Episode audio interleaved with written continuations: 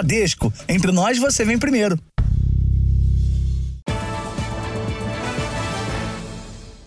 Olá, boa noite. Boa noite. Um levantamento feito pelo Jornal da Record mostra que o crime conhecido como saidinha de banco segue fazendo vítimas, principalmente entre pessoas idosas. Na zona leste de São Paulo, uma senhora foi arrastada e teve uma das pernas quebradas por um assaltante logo após fazer um saque. Depois de sacar 500 reais numa agência bancária, a dona de casa, de 62 anos, é seguida pela rua onde mora, na zona leste de São Paulo. Com o rosto coberto por uma máscara e armado com um estilete, o assaltante faz ameaças e puxa com força a bolsa da vítima. Ela resiste, tenta impedir o roubo, até ser derrubada no chão. A idosa continua a ser agredida. Os gritos chamam a atenção dos moradores, mas o criminoso não se intimida. Na frente dos vizinhos, o ladrão arrasta a idosa pelos cabelos e foge com a bolsa dela. O cara levou 500 reais dela, ela só gemia de dor. A dor era multa. Segundo a Secretaria da Segurança Pública, a delegacia da região está empenhada em identificar o criminoso. Este parente da vítima, que prefere não se identificar, diz que com a queda a senhora fraturou o fêmur. Está esperando para ser operada. Quebrou o fêmur dela. Está esperando uma vaga, né? Quando vai ter essa vaga aí, não sei, né? Mesmo com a popularização do Pix, muita gente ainda tem o hábito de fazer saques em caixas eletrônicos. A saidinha de banco é um crime que costuma ter idosos entre as principais vítimas.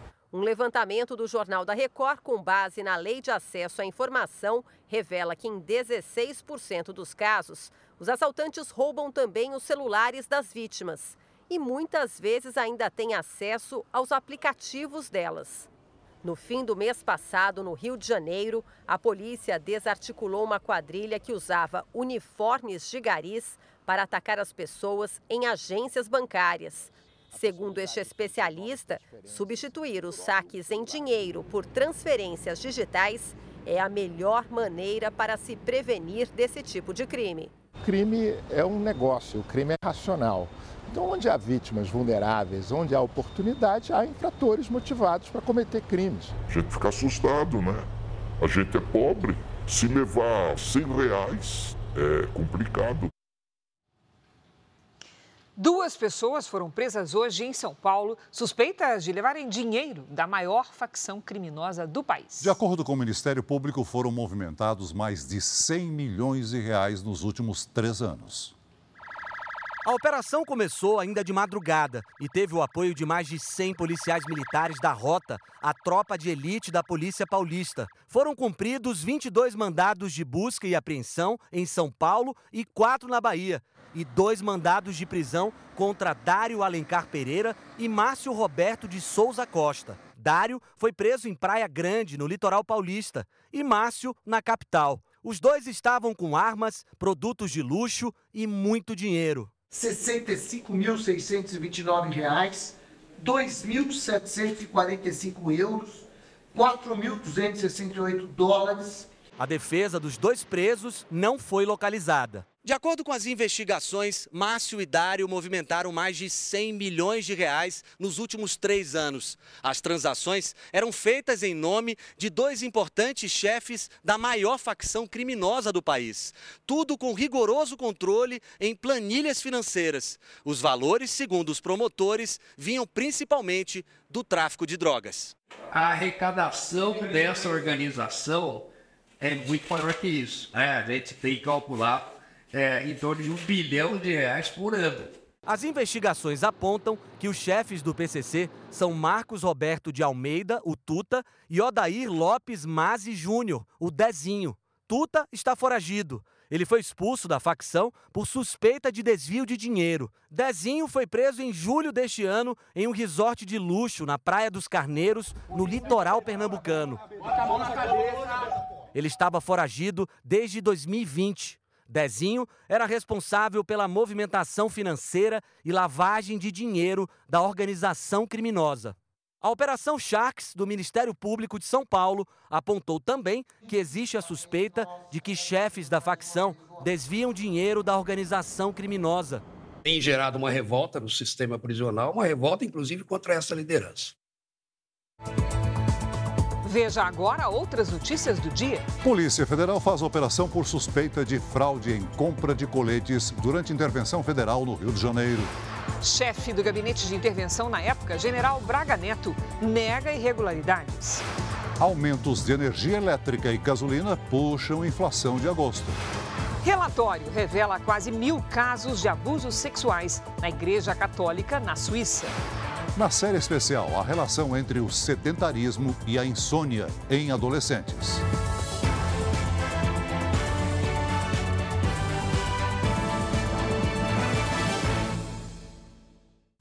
Oferecimento Consórcio Bradesco. Conquiste sua casa nova sem juros e sem entrada.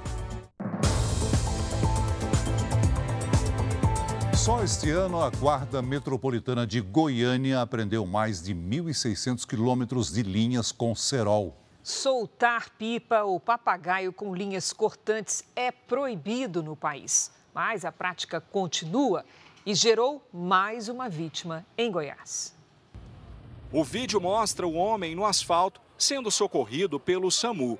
O rapaz, de 28 anos, andava de moto quando foi atingido no pescoço por uma linha com cerol. Ele foi socorrido e está internado na UTI deste hospital em Aparecida de Goiânia. Se o atendimento ali não tivesse sido muito rápido, ele poderia ter morrido. Esse material é um material muito perigoso e os tipos de lesões que eles provocam são sempre muito graves. Não existem estatísticas oficiais no Brasil sobre acidentes envolvendo linhas cortantes, mas estimativas apontam que todos os anos, pelo menos 500 motociclistas são feridos por linhas com cerol. Em metade dos casos, os ferimentos provocados são graves e causam mutilação. Animais também sofrem acidentes com linhas com cerol. No mês passado, bombeiros resgataram em Goiânia uma coruja que tinha sido ferida na asa por uma linha cortante. Ela foi levada para o Centro de Triagem de Animais Silvestres do Ibama. Só neste ano, a Guarda Civil Metropolitana da cidade já apreendeu 3.600 latas de linha com cerol. São mais de 1 milhão e 600 mil metros de linhas cortantes, praticamente a distância entre Goiânia e Salvador. Eles agem muito na clandestinidade, em locais mais isolados da capital, mas que passam pessoas também que podem ser vítimas fatais.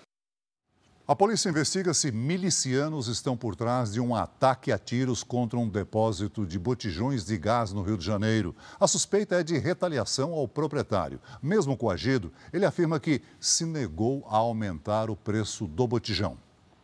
Foram mais de 30 tiros. As marcas ficaram na fachada do depósito. O ataque foi registrado pelas câmeras de segurança. Os criminosos chegam, descem do carro e atiram. Por sorte, não houve explosão ou vazamento e ninguém ficou ferido. O dono do estabelecimento, que tem medo de mostrar o rosto, diz que foi ameaçado por milicianos que teriam ordenado o aumento do preço do botijão de gás para 100 reais, 20 a mais do valor praticado. Eu continuei vendendo o mesmo preço, porque eu sou legalizado. Aí eles vieram mesmo, depois de três dias, e me atraíram aqui.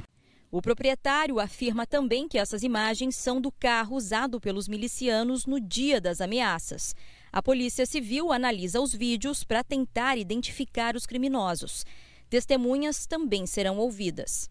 O ataque aconteceu neste depósito, que fica aqui em Campo Grande, na zona oeste do Rio. Uma das hipóteses investigadas é que os disparos tenham sido feitos por milicianos de Nova Iguaçu, na Baixada Fluminense. A cidade fica a 40 quilômetros de distância, mas moradores de lá estavam buscando botijões aqui por causa do valor mais em conta. A intenção dos criminosos seria igualar o preço para acabar com a concorrência. Claro que eu tenho medo, mas eu trabalho nisso há 20 anos, vivo disso. Chega a 2.901 o número de mortos pelo terremoto que atingiu a região de Marrakech na última sexta-feira, no Marrocos. Autoridades calculam que a contagem pode aumentar à medida que o resgate chega a regiões mais remotas e de difícil acesso. Mais de 5.500 pessoas ficaram feridas. Veja na reportagem dos enviados especiais Denise Odorice e Ricardo Voloquita. Onde o acesso por via terrestre é difícil, helicópteros militares levam ajuda humanitária e socorro médico. Este pequeno vilarejo fica isolado nas montanhas. Quando a aeronave aterrissa, o exército tem que impedir a aproximação de civis. Esse helicóptero que chegou aqui vazio agora vai fazer uma missão muito importante que é levar aquela pessoa ferida para uma cidade maior, onde ela vai receber atendimento médico. Cerca de duas mil pessoas moravam aqui. Entre os mortos está o filho de seis anos desta marroquina, que também ficou ferida. Ela conta que a parede da casa caiu em cima da criança. A mãe, o pai e o filho mais velho conseguiram se salvar. O cheiro na região ainda é forte, por isso as equipes de resgate levam cães farejadores para procurar vítimas. Mas apesar dos esforços, desta vez ninguém foi encontrado. Essa aqui era uma rua comercial nesse vilarejo a 100 quilômetros de Marrakech. A gente está na região do epicentro e todas essas construções aqui eram lojas. Os resgates de vítimas já acabaram, foram mais de 30 pessoas mortas por aqui, mas a gente ainda vê os moradores trabalharem. Eles estão buscando algo que tenha sobrado desses comércios. Abdullah trabalhava numa dessas lojas. Eu perdi uma pessoa da minha família, mas estou aqui tentando recuperar alguma coisa da loja, porque o meu patrão está em Marrakech, conta o funcionário. Nesse outro vilarejo, moradores que comemoravam um casamento registraram a hora do tremor.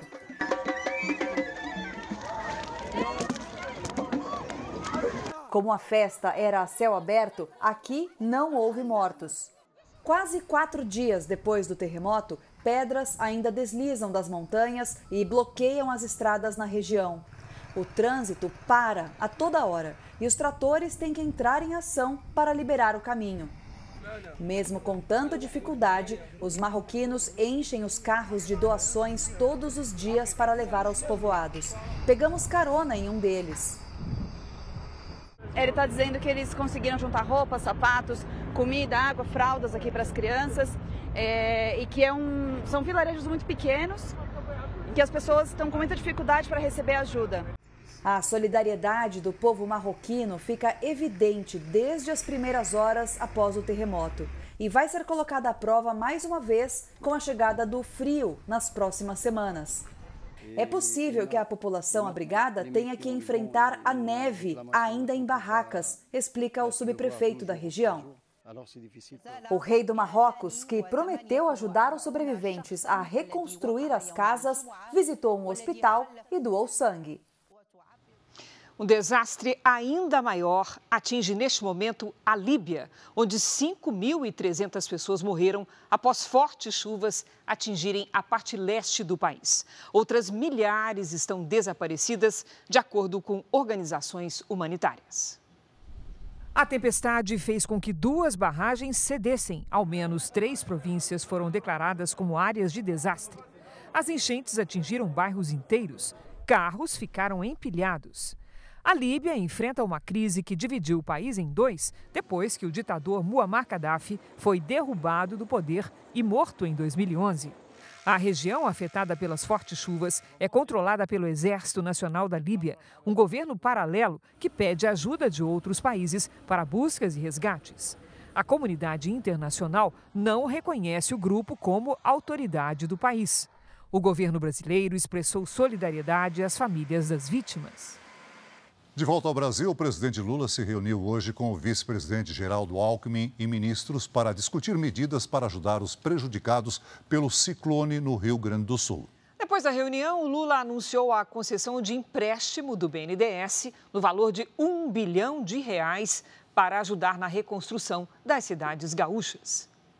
O presidente despachou ao longo do dia no Palácio da Alvorada. Lula recebeu o vice Geraldo Alckmin e mais 13 ministros para tratar da tragédia no Rio Grande do Sul. Nós tomamos uma decisão agora de fazer uma concessão de empréstimo do BNDES de um bilhão de reais para ajudar a recuperar a economia de todas as cidades e, ao mesmo tempo, a liberação de 600 milhões do Fundo de Garantia para atender 354 mil trabalhadores que têm fundo de garantia. O ministro das Relações Institucionais, Alexandre Padilha, esteve com Lula mais cedo e anunciou que o governo quer antecipar parte da compensação para estados e municípios por perdas de arrecadação com a redução de impostos. No ano passado, o então presidente Jair Bolsonaro sancionou uma lei que fixou um teto na cobrança de tributos estaduais sobre itens como combustíveis, energia elétrica, comunicações e transporte coletivo. Por isso, a União terá que compensar governadores e prefeitos em aproximadamente 27 bilhões de reais até 2026. A antecipação ainda precisa ser aprovada pelo Congresso Nacional. O presidente nos autorizou de discutir com o relator para incluir no relatório uma antecipação dessa compensação de 2024 para compensar já nesse ano, o que significa 10 bilhões de reais de compensação do ICMS. Como isso, cerca de 25% vai para os municípios, que é o valor que vai para os municípios, e significa uma compensação de 2,5 bi a mais para os municípios brasileiros com essa medida de compensação. O governo também quer compensar as prefeituras pela queda nos repasses do Fundo de Participação dos Municípios. Com a redução na arrecadação de impostos, os repasses feitos pela União também diminuíram. O auxílio, que ainda precisa de aprovação no Congresso, gira em torno de 2 bilhões e 300 milhões de reais. Na próxima sexta-feira, Lula viaja para Cuba e depois para os Estados Unidos, onde irá participar da Assembleia Geral das Nações Unidas. Antes disso, os novos ministros do governo tomam posse. André Fufuca, do Ministério do Esporte, e Silvio Costa Filho, do Ministério de Portos e Aeroportos, devem assumir o controle das pastas amanhã. O Ministério de Micro e Pequenas Empresas, que ficará com Márcio França, ainda depende de uma medida provisória para ser criado. O presidente Lula vai se reunir nos próximos dias com os possíveis sucessores de Augusto Aras na Procuradoria-Geral da República. A indicação pode sair até quinta-feira, antes do presidente viajar para Cuba e para os Estados Unidos. Augusto Aras fica à frente do Ministério Público Federal até 26 de setembro. O presidente Lula dizia nos bastidores que não havia pressa para anunciar o substituto, mas tem sido aconselhado por aliados a não deixar a Procuradoria-Geral da República com um procurador interino. Aliados de Lula destacam que a atual presidente do Supremo Tribunal Federal, ministra Rosa Weber, se aposenta na mesma semana em que Aras deixa a PGR. Interlocutores do Palácio do Planalto avaliam que são duas indicações muito importantes para serem definidas em um espaço de tempo tão curto. Por isso, o ideal seria evitar que uma indicação atropele a outra, principalmente no caso do Procurador-Geral, que tem como uma das atribuições do cargo a de pedir a abertura de inquéritos para investigar o presidente da República, ministros, deputados e senadores. Desde que Aras perdeu força para uma possível recondução ao cargo, a balança começou a pesar a favor do atual vice-procurador-geral eleitoral, Paulo Gonet. Responsável pelo parecer que defendeu tornar o ex-presidente Jair Bolsonaro inelegível no Tribunal Superior Eleitoral, Gonet tem a simpatia da maioria dos ministros do Supremo. Gilmar Mendes e Alexandre de Moraes chegaram a defender a indicação dele em conversas com Lula. O subprocurador Antônio Carlos Bigonha também está no páreo. Ele conta com o apoio de auxiliares de Lula no Palácio do Planalto. Outro cotado é o subprocurador Mário Bonsalha. Ele foi o único a fazer parte da lista tríplice elaborada pela Associação Nacional de Procuradores da República. Mas Lula já deixou claro que não tem a intenção de seguir. A expectativa é que o presidente receba os três para conversar até quinta-feira e faça a indicação antes de viajar. O escolhido precisa ser sabatinado pela Comissão de Constituição e Justiça do Senado e depois aprovado pelo plenário da Casa. O mandato é de dois anos e pode ser prorrogado em caso de recondução pelo presidente da República. A Polícia Federal realizou hoje uma operação contra servidores públicos que participaram da intervenção federal na segurança pública do Rio de Janeiro em 2018. A suspeita é de fraude na compra de coletes à prova de balas. O general Walter Braga Neto, que era o interventor na época, teve o sigilo telefônico quebrado. Ele nega qualquer irregularidade. Os agentes saíram ainda durante a madrugada para cumprir 16 mandados de busca e apreensão. A operação aconteceu no Rio de Janeiro, no Distrito Federal, em São Paulo e Minas Gerais. A ação faz parte de um inquérito que apura supostas irregularidades na compra de 9.360 coletes balísticos para policiais. A aquisição foi encomendada à empresa americana CTU Security pelo Gabinete de Intervenção que assumiu a segurança pública do Rio de Janeiro em 2018. As investigações começaram após autoridades americanas alertarem o governo brasileiro sobre a possibilidade de sobrepreço. O contrato, firmado sem licitação em dezembro de 2018, foi de quase 9 milhões e 500 mil dólares, o equivalente a mais de 40 milhões de reais no câmbio da época. No Brasil, a empresa era representada por um general da reserva. A dispensa da licitação teria acontecido porque os coletes usados na época estavam com o prazo de validade perto do vencimento. Segundo a Polícia Federal, os documentos analisados após o alerta do governo americano indicaram conluio entre fornecedores que tiveram conhecimento prévio da intenção de compra.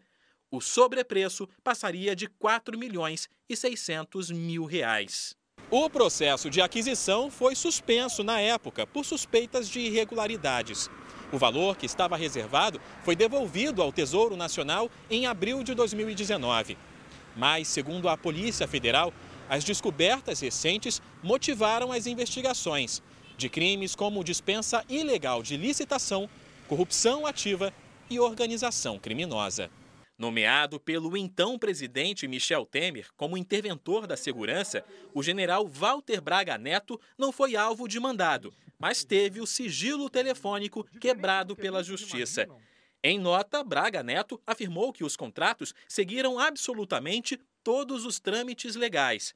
Ressaltou que a suspensão do contrato para a compra dos coletes foi realizada pelo próprio gabinete de intervenção e que não houve qualquer repasse de recursos à empresa ou irregularidade por parte da administração pública.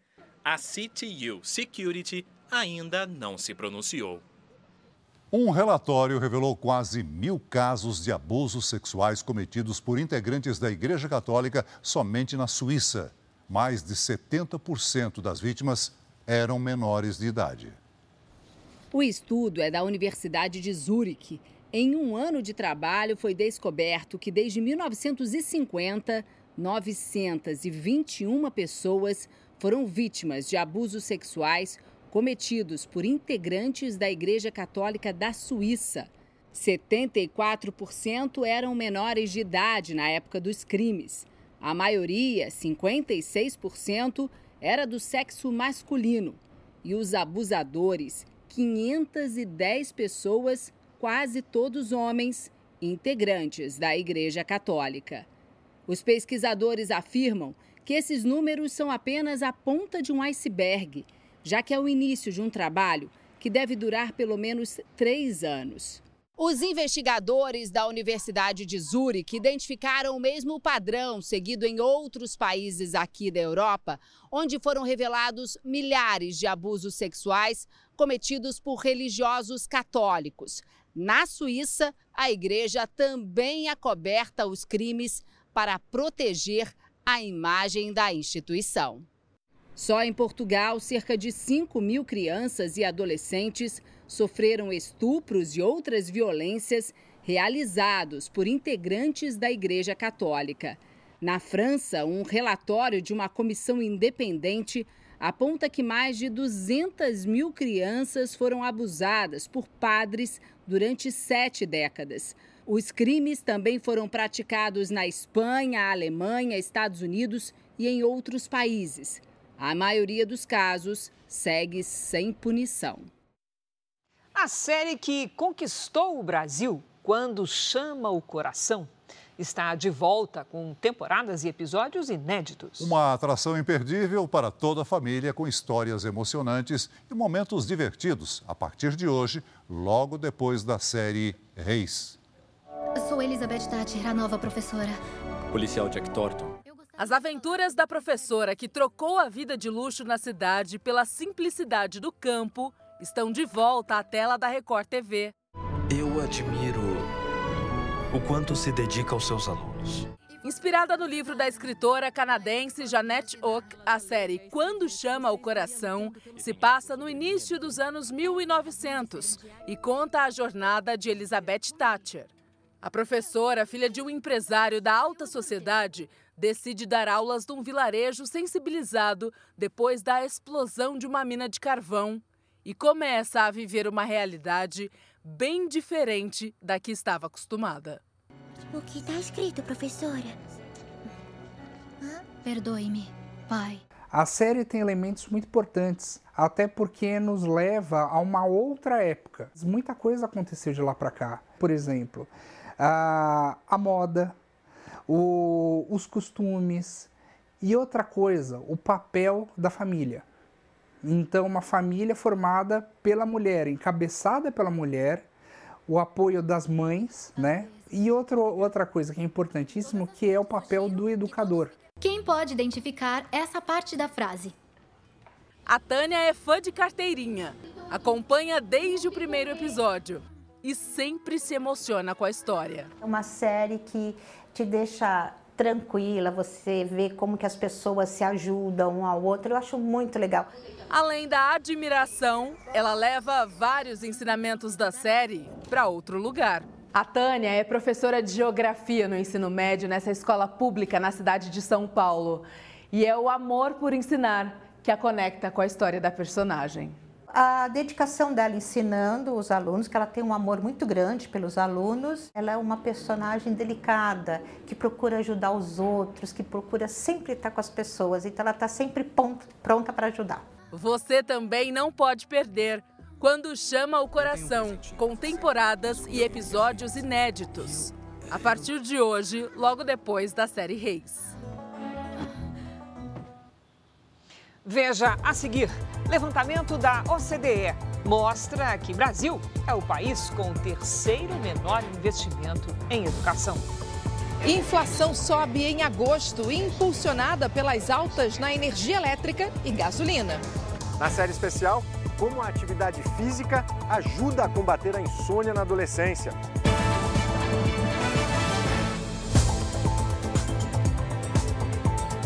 A menina que morreu atingida pelo galho de uma árvore dentro de uma escola de São Bernardo do Campo, na Grande São Paulo, foi enterrada hoje. Há cinco anos, alunos da mesma escola escreveram uma carta para a prefeitura pedindo a poda de árvores no local. O corpo de Isadora, de cinco anos, foi enterrado num cemitério de São Paulo. Ela foi atingida por este galho de árvore no pátio da escola municipal em São Bernardo do Campo. Segundo a investigação, o galho estava encostado em um brinquedo e caiu sobre a criança. O problema da poda de árvores na escola não é novo. Em outubro de 2018, os alunos da mesma escola escreveram uma carta para a prefeitura. Senhor prefeito, por favor, venha à nossa escola, pois precisamos que a árvore do parque seja cortada. Queremos muito voltar a brincar no parque, mas a árvore pode cair e machucar a gente. A prefeitura confirmou o recebimento da carta e diz que fez cortes das árvores na escola em 2019 e 2021. Esse não é um caso isolado. No bairro da Moca, na zona leste de São Paulo, uma árvore no pátio dessa escola estadual preocupa a vizinhança. Essas outras na mesma calçada também. Os moradores dizem que já acionaram as autoridades, mas até agora as árvores não foram podadas. Imagina se um galho desse cai na cabeça de uma criança ou um transeunte aqui. Pode ser um dano muito grave, por isso que é importante a poda de árvore nessa região.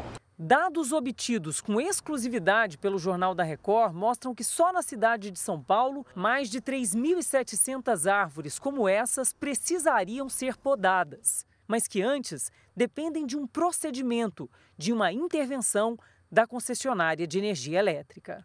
A medida é para evitar outro tipo de acidente, os choques elétricos. Os processos em áreas particulares podem ser mais rápidos do que em locais públicos, como escolas e praças. Desde que essa poda seja recomendada por um profissional uh, técnico, um engenheiro florestal, um biólogo, uh, que uh, apresente um laudo que depois deve ser encaminhado para a subprefeitura responsável por aquela área. O urbanista defende o rigor na legislação. Ele diz que na capital há mais de 600 mil árvores, algumas centenárias. Os planos de plantio de novas árvores, eles devem buscar uh, uh, o plantio de espécies que sejam mais adequadas para o habitat urbano. Todos os anos, só a Prefeitura de São Paulo recebe cerca de 50 mil novos pedidos para podas e cortes de árvores. Em situações emergenciais, o Corpo de Bombeiros também pode ser acionado. Só esse ano, em todo o estado de São Paulo, já foram mais de 5.500 ocorrências. O Corpo de Bombeiros só é autorizado a cortar ou a podar em caso de risco iminente de queda. Ou seja, se todos os fatores levarem a crer que aquela árvore vai cair a qualquer momento. A Prefeitura de São Paulo informou que uma equipe vai vistoriar as árvores que ficam nas ruas da região citada na reportagem. A Secretaria Estadual de Educação, responsável pelas árvores da parte interna da escola da Zona Leste da capital paulista, informou que espera o desligamento da energia no local para realizar a poda. Já a concessionária de energia disse que não encontrou nenhum pedido para fazer a poda de emergência na escola. O ex-presidente Jair Bolsonaro foi submetido hoje a duas cirurgias em um hospital de São Paulo. De acordo com os médicos, o ex-presidente está bem e em recuperação. O ex-presidente Jair Bolsonaro entrou no centro cirúrgico pouco antes das 5 horas da manhã. Bolsonaro foi submetido a dois procedimentos que, segundo nota do hospital, transcorreram de forma satisfatória, sem intercorrências. Às 9 da manhã, ele já estava de volta ao quarto para a recuperação. O ex-presidente passou por duas cirurgias, uma delas para corrigir uma hérnia no estômago que causava refluxo. A outra operação foi para corrigir um desvio de septo no nariz e melhorar a respiração. Antônio Macedo, um dos médicos que operaram hoje o ex-presidente, participou também das cirurgias anteriores de Bolsonaro, depois que ele sofreu um atentado à faca durante a campanha presidencial em 2018. Foram quatro operações relacionadas às consequências do ferimento na barriga. O hospital não informou uma previsão de alta do ex-presidente. Um levantamento da Organização para a Cooperação e Desenvolvimento Econômico, a OCDE, mostra que o Brasil investe em educação básica pouco mais de um terço do que os países desenvolvidos investem. Com isso, é o terceiro país com menos investimento por aluno. Enquanto a média dos outros países é de R$ 57.800 por aluno, o Brasil investiu aproximadamente R$ 21.500. O relatório compara os anos de 2019 e 2020 e considera os efeitos da pandemia. O percentual de jovens matriculados no ensino profissionalizante também é baixo em relação a outros países, 11% contra 37%. A inflação subiu 0,23% em agosto, puxada principalmente pelo aumento nos preços da energia elétrica e da gasolina. Por outro lado, os alimentos ficaram mais baratos pelo terceiro mês consecutivo. A ida ao mercado tem sido mais tranquila para a Sueli. A comerciante já percebeu uma redução no valor da conta ah, legumes, frutas, é, hortaliças estavam mais em conta. No mês de agosto, os alimentos tiveram a terceira queda consecutiva de preços, recuando 0,85%. A batata inglesa, o feijão carioca e o tomate registraram os maiores recuos. A carne, por exemplo, teve baixa de 1,90% no último mês e no ano já registra queda acumulada de quase 10%. Mas apesar dos alimentos terem dado um alívio no orçamento doméstico, o IPCA, que mede a inflação oficial do país, acelerou pelo segundo mês consecutivo e em agosto teve alta de 0,23%. Em 12 meses, a alta acumulada é de 4,61%. O que tem puxado o índice para cima são os preços da energia elétrica e da gasolina. São itens que ficaram mais caros no último mês. A conta de luz subiu 4,59%. É, o principal fator foi a energia elétrica, né, com o fim do bônus de Itaipu. Para explicar um pouco, o bônus de Itaipu ele é basicamente uma distribuição dos lucros da estatal, é, que é distribuído direto nas contas de luz. Né? Então esse, esse bônus acabou em julho, então agora em agosto a gente fica com a conta um pouco mais alta porque perdeu esse bônus. Já a gasolina teve um aumento de 1,24%. Somados, esses gastos comprometem 9% da renda das famílias. O ano começou com o IPCA em 5,77%. A partir daí, desacelerou, chegando ao menor índice em junho, voltando a subir em julho e agosto. Hoje está bem perto do teto da meta do Banco Central, que é de 4,75%. Para o consumidor, a inflação controlada é sempre uma boa notícia. E eu tenho sentido que agora está dando para comprar até o filé mignon. Com o alto endividamento dos brasileiros, o Banco Central estuda a possibilidade de restringir o parcelamento com cartão de crédito. Já está conosco a Patrícia Lages. Oi, Pati, boa noite. Será que esse é o melhor caminho mesmo? Boa noite, Cris. O equilíbrio é a melhor pedida, né? Boa noite, Celso. Boa noite para você de casa. Educação financeira é sempre a melhor saída, mas vamos ver como é que anda aí o conhecimento dos brasileiros. Segundo o SPC Brasil, um terço dos usuários não sabe qual é o valor do limite do próprio cartão. 96% desconhecem as taxas de juros, que, aliás, são as mais altas do mundo. E olha, 93% admitem o risco de gastarem mais do que podem pagar. A falta de conhecimento é que leva ao mau uso e ao endividamento sair parcelando tudo não dá certo, né, Paty? Que tipo de parcelamento é menos pior, digamos assim? Pois é, Cris, tem que dar uma segurada, né? Olha, uma dica é saber diferenciar os tipos de gastos. Boa parte das compras parceladas são para o que a gente chama de despesas de consumo imediato, ou seja, que não têm um valor agregado e que muitas vezes nem são necessárias. Olha, 48% dos parcelamentos são para compra de roupas e 44% para calçados. Também são parcelados gastos com restaurantes e até com passeios. Agora, tantas prestações dificultam o controle e aumentam o risco do endividamento. O melhor é usar o parcelamento para as despesas que nós chamamos de estruturantes, ou seja, para compras de coisas de valor agregado, como eletrodomésticos e móveis. Diluir o pagamento de gastos maiores ajuda no equilíbrio financeiro e reduz as chances de ficar com as contas em atraso. E no QR Code que aparece na tela você encontra dicas de como usar bem o seu cartão. Cris, Celso. Valeu, Pati. Veja a seguir, volta a chover forte no Rio Grande do Sul, uma semana depois da passagem do ciclone pelo estado. 123 Milhas comunica que vouchers enviados a clientes que tiveram viagens canceladas só serão aceitos após conclusão do processo de recuperação judicial. As consequências do sedentarismo no sono de crianças e adolescentes. É na série especial.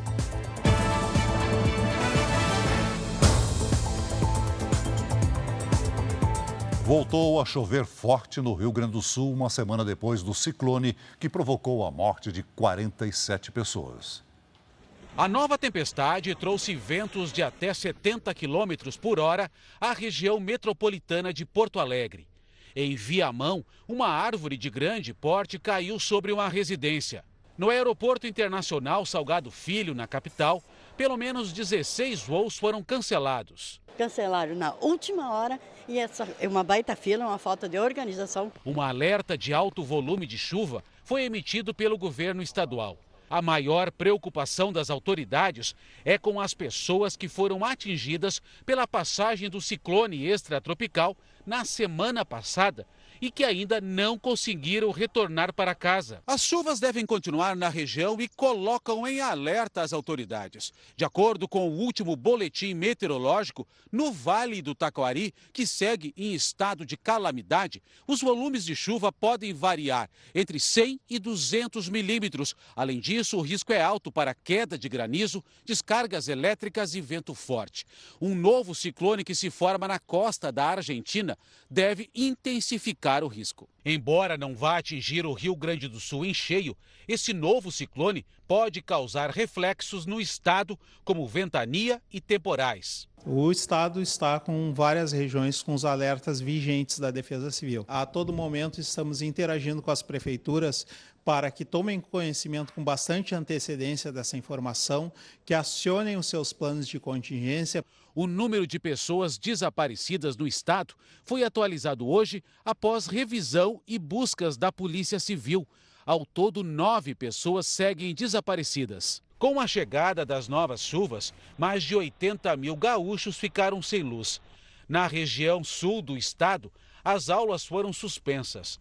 A situação das escolas segue delicada. Segundo a Secretaria da Educação, 110 instituições foram atingidas pelas cheias em 60 municípios. A expectativa do governo é normalizar as atividades até a próxima semana. E com um novo ciclone a caminho, não para de chover no Rio Grande do Sul. Vamos conversar com a Lidiane Sayuri. Oi, Lid, boa noite. A quantidade de água registrada para o estado já ultrapassa a média prevista? Oh, na maior parte dos municípios do Rio Grande do Sul, sim, viu, Cris? Boa noite para você. Celso, muito boa noite. Boa noite a todos. Nestas áreas, em azul escuro aqui do mapa, choveu quase o dobro do volume esperado para setembro. Apenas a região metropolitana de Porto Alegre não atingiu a média ainda. E vem mais chuva na quarta e na quinta-feira. As imagens de satélite mostram nuvens bem carregadas sobre a região sul. Amanhã à noite, outro ciclone extratropical se forma no oceano e deixa em alerta todos os estados da região. No litoral do Rio Grande do Sul, o mar fica agitado. No interior, há risco de enchentes e deslizamentos. Em Santa Catarina e no Paraná, risco de granizo. De São Paulo até o Amapá, tempo firme, quente e seco. Em Florianópolis, tarde com 17 graus. 36 graus vão marcar os termômetros no Rio de Janeiro. Em Cuiabá, 38. Em Maceió faz até 29 e em Manaus 37. Em São Paulo, a quarta-feira pode ser o dia mais quente do ano com 33 graus. Na quinta, a frente fria avança e muda o tempo, com risco de chuva forte. Tempo Delivery. A Nerinalva e a Cida querem saber quando vai chover em Uberlândia, Minas Gerais. Opa, vamos lá. Oi, Nerinalva. Boa noite, Cida. Aguentem mais um pouquinho que a chuva vem. Quarta de sol com 34 graus. Na quinta faz até 33 e à noite o tempo muda com chuva e alívio no calor. Na sexta, 29. Faça como elas e mande também o seu pedido pelas redes sociais com a hashtag VocêJR. Cris, Celso. Obrigada, Lidy. Até amanhã, Lidy. Clientes da 123 Milhas se queixam de terem sido lesados duas vezes. A agência de viagens informou hoje que os vouchers e os créditos enviados como reembolso para quem teve as viagens canceladas só vão poder ser usados após o processo de recuperação judicial ter sido concluído. A viagem para a praia já estava planejada, só faltava a passagem. Para a compra do bilhete, Ana Carolina pretendia usar um crédito que tinha recebido da 123 Milhas, mas não conseguiu. Eu tô me sentindo lesada, né, injustiçada, porque é muito triste você se programar, ter um sonho seu ali interrompido. Nesta terça-feira, a agência enviou um comunicado aos clientes. Disse que os vouchers fornecidos como reembolso para quem teve viagens canceladas só poderão ser usados depois que o processo de recuperação judicial for concluído. Na nota, 123 Milhas diz que está impedida temporariamente, por lei, de realizar pagamentos de qualquer natureza referentes a transações feitas até 29 de agosto de 2023, quando protocolou o pedido de recuperação. Durante seis meses, contados a partir do momento em que a Justiça aceitou o pedido de recuperação judicial, um perito vai avaliar se a empresa tem condições de se reerguer e voltar ao mercado. Nesse período, a 123 Milhas deve direcionar os recursos para o pagamento de funcionários e impostos. Os clientes, portanto, vão para o fim da fila. Como existe ordem judicial suspendendo o pagamento, a expectativa de recebimento é zero. O consumidor pode ir ao Poder Judiciário, buscar uma sentença para o seu crédito Ok, mas ele precisa ter em mente que se esse plano se transforma em falência, muitas vezes essa sentença vai ser só um pedaço de papel, sem nenhuma condição factível de saldar o débito que a empresa tem para com ele. Sem um prazo para receber de volta os valores investidos, o passeio da Ana Carolina vai ficar para depois. Tenho prejuízo com eles de mais de dois mil reais, que é um dinheiro que eu, estou, que eu estava contando né, para minha viagem em novembro. E eu não vou poder fazer viagem porque eu não tenho esse, esses valores em mão mais. Começou hoje nos Estados Unidos o julgamento antitruste contra o Google. O processo foi aberto pelo Departamento de Justiça junto a oito estados americanos e acusa a gigante de tecnologia de violar a lei antimonopólio do país. Durante dez semanas, serão ouvidos depoimentos de funcionários da plataforma e de outras empresas do ramo. O Google é acusado de abusar da posição dominante no mercado de buscas pela internet e de sufocar a concorrência. Isso teria acontecido por meio de acordos ilegais com fabricantes de celulares que deveriam priorizar os serviços da empresa. O Google nega irregularidades. A polícia do estado americano da Pensilvânia informou que o brasileiro que fugiu de uma penitenciária está armado com um rifle roubado de uma residência. Cerca de 500 agentes trabalham na operação, que envolve diversas agências americanas. Danilo Cavalcante foi visto pela última vez ontem a 32 quilômetros do presídio de onde escapou. Os policiais encontraram pegadas do fugitivo. As buscas completaram 13 dias.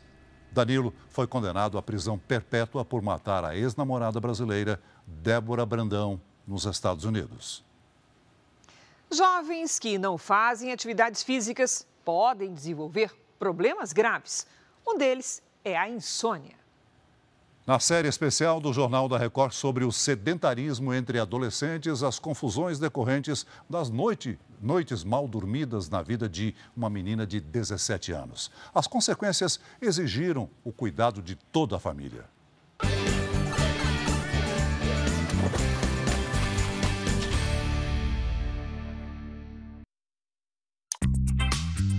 A dança, para postar nas redes sociais, é uma das poucas atividades físicas na rotina da Júlia. Academia eu gosto, mas me dá preguiça. Que preguiça! O pai chegou a fechar um pacote anual para a família na academia do bairro. Eu acabei indo só uma semana, porque eu fico com preguiça e eu não tenho muito foco para essas coisas assim. E aí ele continuou pagando e eu não fui. Peguei os quatro últimos meses delas e passei pro meu plano. Então, tô com a, a, a academia paga até 2025. Aos 17 anos, a pessoa tem energia de sobra. E se não gastar de forma adequada, o organismo paga o preço. A Júlia sente isso na hora de dormir. Ou melhor, na hora em que precisaria dormir. Ela sofre com insônia. Quando eu tenho insônia, eu consigo pegar no sono, mas eu fico acordando no meio da noite, toda hora, ou eu não consigo dormir mesmo. Aí, nos momentos em que deveria estar ativa, ela desliga. Às vezes eu acabo capotando na aula e vem o coordenador da escola e dá um puxão de orelha, ou os professores mesmo. Te incomoda? Me incomoda. Por quê? Porque você meio que não consegue ter aquela energia que você teria normalmente dormindo as 8 horas que é precisa, né? Então, você fica tempo inteiro cansado, as noites de insônia geralmente estão ligadas a momentos de ansiedade e a Júlia já identificou que essas crises começam assim, mexendo no celular, algo que ela faz o dia inteiro.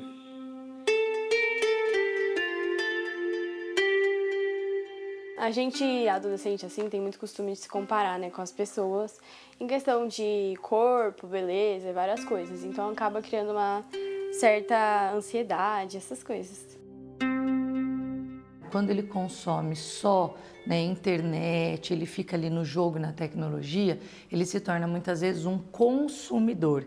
Ele, se, ele assume o papel de reativo no ambiente, ele perde a capacidade de discernir o que ele tem que ser proativo no ambiente para escolher, se concentrar, agir, resolver. É no quarto que ela passa a maior parte do dia, de olho no celular eu mexo bastante nas redes sociais, posto conteúdos em algumas redes que eu tenho certo engajamento. Às vezes eu viro, viro, viro e não consigo dormir. E aí eu acabo fugindo pro celular para tentar dormir. Insônia em crianças e adolescentes é muito comum. Telas, acaba sendo né, o pior fator para alterar o sono de qualquer faixa etária. A tela vai fazer com que atrase o início do sono. Este homem é um dos maiores especialistas na arte de como dormir melhor. Aqui no instituto onde ele trabalha, são realizados em média 64 exames por dia. Quatro são de crianças. Examinando os pacientes dormindo com a ajuda de gráficos, é fácil identificar quando o sono é agitado, por exemplo. Aquele se mexeu, né? Diversos estudos apontam a importância da atividade física para a qualidade do sono em qualquer idade, principalmente os exercícios aeróbicos. Tem estudos que avaliaram assim. Quem tem bastante atividade física e usa tela tem um impacto menor no sono do que quem é completamente sedentário. A Organização Mundial da Saúde recomenda pelo menos 60 minutos por dia de atividades físicas para crianças e adolescentes entre 5 e 17 anos. Um estudo recente realizado na Bélgica com 49 mil adolescentes de 12 países mostrou que quanto mais pressão escolar e mais tempo nos tablets e nos celulares, mais sintomas psicológicos aparecem, como irritabilidade, mau humor e nervosismo. Consequentemente, a qualidade do sono é pior. Já entre os estudantes que realizavam atividades físicas com frequência, o sono era melhor e os sintomas da pressão psicológica mais moderados. Não tem nada melhor do que isso, do que praticar um esporte para dormir bem. Comecei a escalar e hoje eu tenho uma rotina, venho tipo, todos os dias para cá. Aí não dá para você dormir tarde, porque eu vou acordar cedo para vir para cá e muda, muda muito. O sinal de alerta para a família da Júlia veio com uma crise de ansiedade vivida pela adolescente. Aconteceu que numa dessas vezes que ela teve a crise, ela pegou, apertou o controle do portão e saiu correndo. Foi aonde eu comecei a perceber que existia realmente alguma coisa de errado. Mesmo com esse alerta, a Júlia ainda não se animou para ir à academia. Mas passo a passo, começa a virar o jogo. Na companhia da mãe, ela incluiu a caminhada na rotina da semana. O que é que muda no seu dia quando você vem caminhar com a sua mãe? Ah, ter outros pensamentos, distrair um pouco a mente e dar uma energia no dia. Então você acaba dormindo um pouco melhor.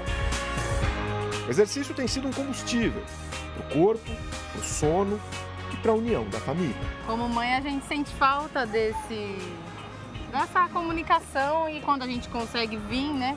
Eu tento encarar também que é o meu momento com ela, que o principal é realmente ter essa determinação, esse tempo para a gente. Né?